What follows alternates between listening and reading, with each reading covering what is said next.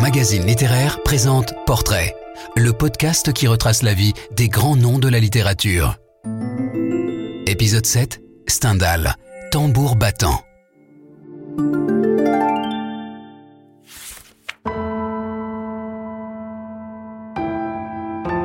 Seuls les chagrins d'amour auront fait chanceler Stendhal. Pour le reste, il manifeste, durant toute son existence, une inépuisable énergie et un esprit aventureux, résolu dès son plus jeune âge à ne jamais laisser entamer son indépendance. À Grenoble, la famille Belle jouissait de la considération générale. Le père, chérubin, avocat au Parlement, nourrissait des prétentions à accéder à la noblesse. Le grand-père maternel, le docteur Gagnon, unanimement respecté par sa culture humaniste et son dévouement à toutes les initiatives d'intérêt public, incarnait la bourgeoisie des Lumières. Derrière cette façade flatteuse, c'était l'enfer. Du moins, est-ce le scénario que, dans Vie de Henri Brulard, Stendhal a orchestré. Un enfant malheureux, seul contre tous, se bat héroïquement pour ne pas succomber à la persécution des adultes coalisés. À partir du jour en trop où le temps pour lui a débordé, le fatal 23 novembre où sa mère adorée l'abandonne, Henri, l'orphelin de 7 ans, met en scène un implacable combat. C'est la lutte des exigences de la vie contre les puissances mortifères. Ses parents sont monarchiques et religieux, il sera républicain et libre penseur. Lorsqu'il entre à 13 ans à l'école centrale de l'Isère, il découvre que différence engendre haine. Ce sera la tâche de toute une existence que de trouver les moyens d'aménager la survie de l'individu HB. Il se voue aux mathématiques, dont la rigueur le charme, parce qu'elle rend impossible le vague et l'hypocrisie, ces deux bêtes d'aversion. De plus, elles lui fourniront un prétexte pour quitter une ville qu'il déteste, dont le souvenir 40 ans plus tard lui donnera encore la nausée comme une abominable indigestion. Paris, hélas, est plat, dans tous les sens du terme. N'est-ce que ça? Monté à la capitale comme un futur héros balsacien, Henri tombe de haut. Son puissant cousin, Pierre Daru, l'installe à un bureau du ministère de la Guerre, où il s'étiole désespérément. C'est le coup de vent de l'histoire qui va le sortir brusquement du marasme. À 17 ans, Henri franchit les Alpes derrière Bonaparte pour délivrer l'Italie de l'Autriche. C'est lui-même qu'il délivre, dans cette découverte éblouie du pays entre tous bénis, d'où il avait inventé que sa mère était originaire. Cette émancipation est aussi un retour dans des bras amoureux. Milan, anti-Paris, lui apporte tout ce dont il n'avait pas osé rêver. La musique, la peinture, la beauté des paysages et des femmes. Jusque sur sa pierre tombale, Stendhal se revendiquera milanaise. Il démissionne de l'armée et revient à Paris. Dès l'âge de raison, il axe son plan, être le Molière du 19e siècle.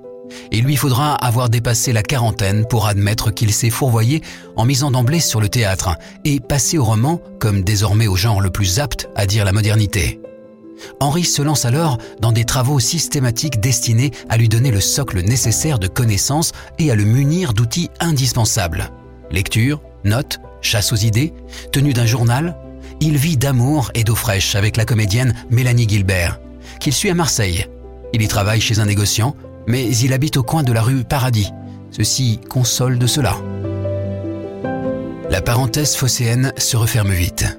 Henri comprend qu'il est dans une impasse et qu'il doit renouer avec les puissants d'Aru avant de se remettre en selle. Le voilà pris en groupe, modestement, par l'épopée impériale. En 1806, il est à Brunswick. Il participe à la campagne d'Autriche, réside à Vienne en 1809. Malgré son mépris pour les traîneurs de sabre et sa lucidité à l'égard de l'empereur qui a volé la liberté, il demeurera obstinément fidèle au grand homme, qu'il a servi avec un zèle indiscutable et compétence. En 1810, de retour à Paris, il mène grand train, chevaux, cabriolets, cochers. Il est nommé auditeur au Conseil d'État. Bell est le seul écrivain qui ait participé à l'expédition de Russie et vécu la terrible retraite. Aussi, contrairement à beaucoup de ses confrères qui n'y étaient pas, mais en ont abondamment parlé, il n'en a presque rien dit. Avec le retour des Bourbons, on entre dans une ère de glaciation historique qui signifie pour lui la fin de sa carrière et l'appauvrissement. Seul refuge Milan. Dans les cercles éclairés de Milan, il n'est alors bruit que de romanticisme, pour ou contre.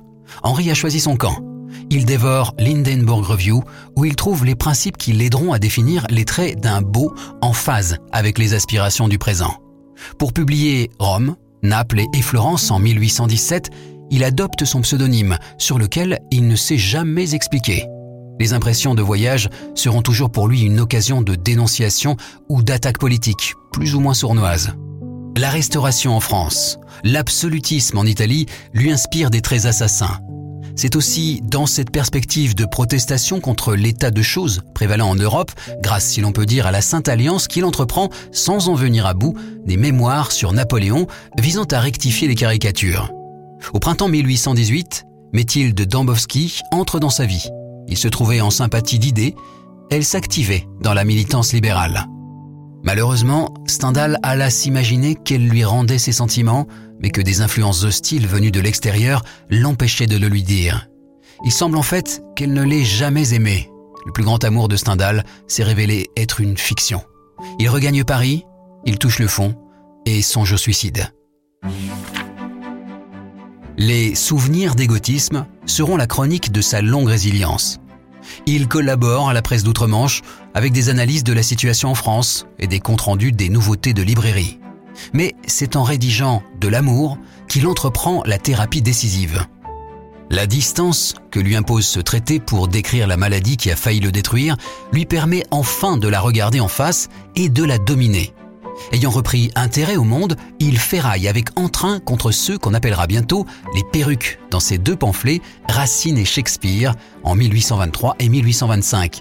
Il plaide pour un renouveau du théâtre par le drame historique en prose, qui en finirait une fois pour toutes avec la queue de Racine, c'est-à-dire ses imitateurs de plus en plus décolorés.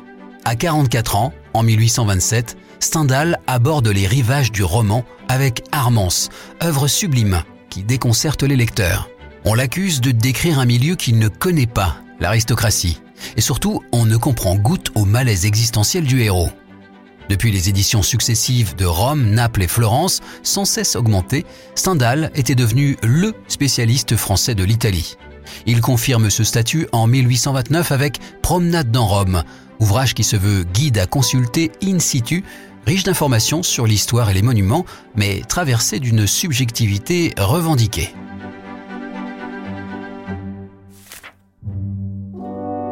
L'année 1830 est à marquer de deux pierres blanches. D'abord, Giulia Rinieri, une charmante siennoise, tombe dans ses bras en lui disant ces mots divins Je sais bien que tu es vieux, elle l'est, mais je t'aime. L'éternel célibataire la demandera en mariage, en vain. Mais Julia lui restera fidèle dans l'infidélité conjugale, quoiqu'une correspondance toute récemment retrouvée prouve qu'elle n'en continuait pas moins d'aimer tendrement son époux. D'autre part, les trois glorieuses, auxquelles il assiste aux premières loges, ne peuvent que le réjouir, tant il éprouve de dégoût pour le régime de Charles X. Il espère beaucoup de Lafayette, qu'il admire et côtoie chez les Tracy, et se met aussitôt sur les rangs pour décrocher quelques préfectures, fût-ce chez les Bas-Bretons il est finalement nommé consul à Trieste, poste qui n'est pas particulièrement gratifiant. Peu après, paraît Le Rouge et le Noir, qui rachète l'échec d'Armance. Même si on ne l'aime pas, il fait peur. Tout le monde reconnaît la puissance du caractère de Julien Sorel et la portée de sa trajectoire. Stendhal a gagné ses galons de romancier.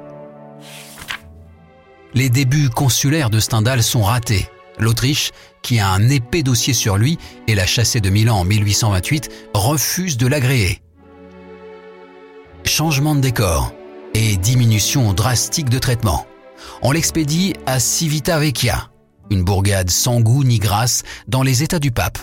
La besogne de bureau est assommante quand elle n'est pas harcelante, contrôle des passagers et des denrées transitant dans le port. Il sera de notoriété publique que le titulaire du consulat est souvent absent. Il est à Rome, où il a des amis et où, malgré le prêtrisme, il y a de la ressource pour l'âme. Ou, quand il le peut, à Paris, pour des congés qu'il saura faire prolonger. Bien qu'en définitive, il se soit acquitté de sa tâche avec honnêteté et compétence. Il met par hasard la main sur une mine. Des manuscrits anciens, relatant en style frustre ou empoulé, d'anciens procès consécutifs à des faits divers retentissants enchanté par cette matière romanesque brute, où il retrouve exactement l'Italie telle qu'il la fantasme depuis toujours, la patrie archaïque des passions folles, où, en l'absence de l'État, le désir quête sans aucun frein son assouvissement à la pointe de la dague ou par la vertu du poison, il va y puiser pendant des années, profitant de la vogue des récits courts publiés en revue et fort bien rémunérés. Ce seront les chroniques italiennes. Loin de ces déchaînements superbes, Louis-Philippe règne entre la poire et le parapluie, bourgeois jusqu'à l'écœurement. Il n'a pas fallu longtemps à Stendhal pour prendre mesure de ce plus fripon des kings qui le paie. Il se lance dans un vaste roman, Lucien Lewen, bien entendu, impubliable, qui analyse avec une acuité cruelle les dessous de cette médiocrité qui est aussi imposture et corruption. En 1837, dans les Mémoires d'un touriste, Stendhal explore la France profonde et constate que c'est un pays où les abus ont disparu et où, somme toute, chacun va qu'à l'amélioration de ses conditions d'existence qui sont enviables. En 1838, lors d'un congé à Paris, la chartreuse de Parme jaillit avec une fluidité et une rapidité qui s'expliquent. Elle est venue de très loin, c'est en fait la quintessence d'une italianité rêvée pendant toute une vie qui se déploie en liberté. Les Stendhaliens se répartissent volontiers en rougistes et chartreux. Ce qu'il faut essayer de comprendre, c'est qu'il ne s'agit pas chez Stendhal d'un ou bien ou bien, mais que malgré les apparences, le revanchard social Julien Sorel et le fils d'archevêque Fabrice Del Dongo, complètement dépolitiqués, pour reprendre un mot à Baudelaire, sont malgré tout parents au-delà des gouffres qui les séparent et partagent quelque chose qui révèle de l'essentiel, violent goût du bonheur et exigence de la vérité dans l'amour. Ce qui, pour l'un et pour l'autre, implique une sécession, acquise non sans mal, d'avec les fausses urgences et les saletés du réel.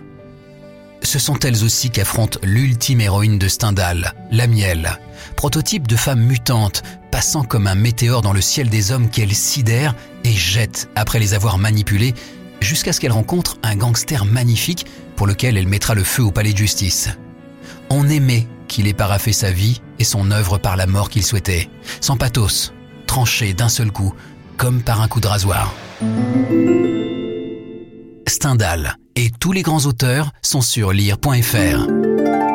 Si vous avez aimé cet épisode, abonnez-vous au podcast Portrait de Lire Magazine Littéraire et aidez-nous à le faire connaître en laissant des commentaires et des étoiles.